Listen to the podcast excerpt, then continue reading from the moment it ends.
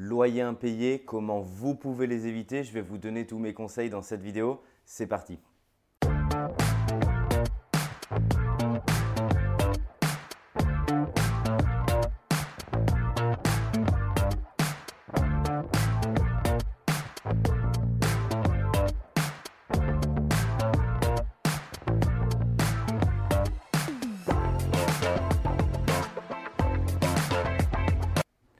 Bonjour je m'appelle Mickaël Zonta, je dirige la société investissement locatif.com et j'accompagne des centaines d'investisseurs par an avec mon équipe sur le marché à Lyon, à Marseille, à Paris, en Ile-de-France dans des opérations toujours plus rentables.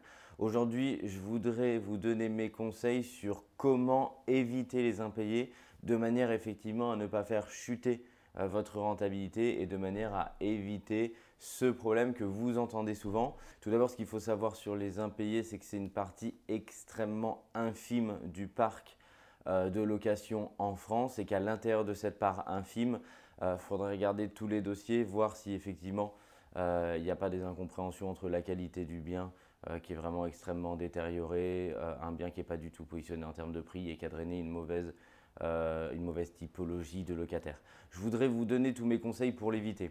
Le premier facteur, c'est d'être en cohérence prix-produit. Alors qu'est-ce que ça veut dire? Ça veut dire que le prix de commercialisation doit être un prix marché par rapport au bien euh, qui est proposé au locataire.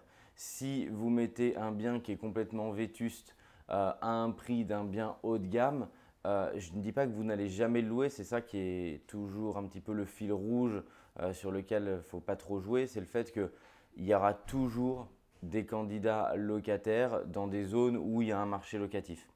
Le problème, c'est que plus vous allez sortir de cette médiane qui est du prix marché en cohérence avec la nature de votre bien, plus vous allez constater une détérioration de la qualité des dossiers de locataires que vous recevez. Et c'est ça qui est un petit peu euh, bizarre et ça qu'il faut vraiment euh, ressentir, c'est le fait que vous allez quand même avoir des dossiers de candidats locataires. Donc le propriétaire, il est toujours tenté de louer parce que c'est lui qui va lui donner l'argent. Donc il est toujours à ce moment-là un petit peu fragile. Euh, mais si vous n'avez pas mis votre bien en cohérence, que j'appelle prix-produit, alors vous allez drainer de mauvais candidats locataires, tout simplement parce que les candidats locataires qui candidateront sur votre appartement, c'est parce qu'ils ont été refusés précédemment d'appartements euh, au prix marché et c'est pour ça qu'ils ont le besoin de se loger et qu'ils vont ensuite candidater bah, sur euh, un spectre plus grand d'appartements et sur des appartements potentiellement moins intéressants sur le rapport prix-produit. Donc il y a déjà un premier vecteur et un premier facteur vraiment clé de succès, c'est de mettre en adéquation le prix avec le bien que vous proposez. Le deuxième facteur, c'est ce qu'on fait chez Investissement Locatif, on délivre des prestations haut de gamme avec des biens qui sont bien meublés, bien décorés, qui provoquent le coup de cœur locataire. Et donc, on va volontairement drainer une population de bons locataires. On va aller chercher des locataires qui ont les moyens ou dont les parents ont les moyens, ne sont pas à 50 ou 100 euros près. Et je prends souvent cet exemple-là.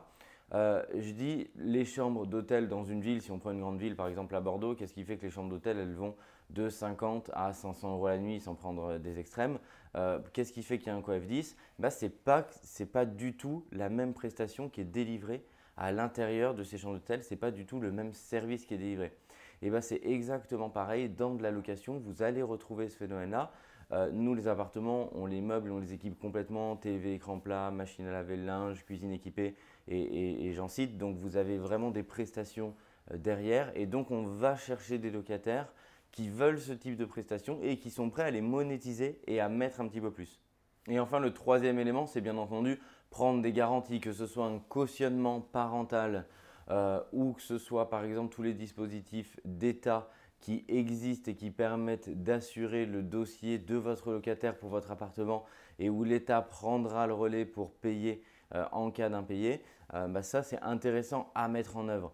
La plupart du temps, on constate que les propriétaires bailleurs préfèrent la voie dite classique, c'est-à-dire prendre un cautionnement parental, tout simplement parce que ça les rassure. Euh, on a tous été a priori aussi dans ce schéma-là, où nos parents nous ont aidés lorsqu'on a pris le premier bien et se sont portés garants sur ce bien-là. Donc c'est plutôt ce modèle classique qui généralement rassure un propriétaire bailleur et un investisseur, parce que c'est ce qu'il a déjà précédemment connu, généralement dans sa propre situation, où ses parents l'avaient aidé en se portant garant. Je vous invite à vous abonner à la chaîne YouTube en cliquant sur le bouton rouge s'abonner et la petite cloche notification pour recevoir l'intégralité de mes conseils. Je vous invite également, vous derrière la caméra, à mettre en commentaire les autres trucs et astuces qui vous permettent de filtrer, d'avoir des bons candidats locataires et donc d'éviter les impayés. Je vous remercie, à bientôt. Ciao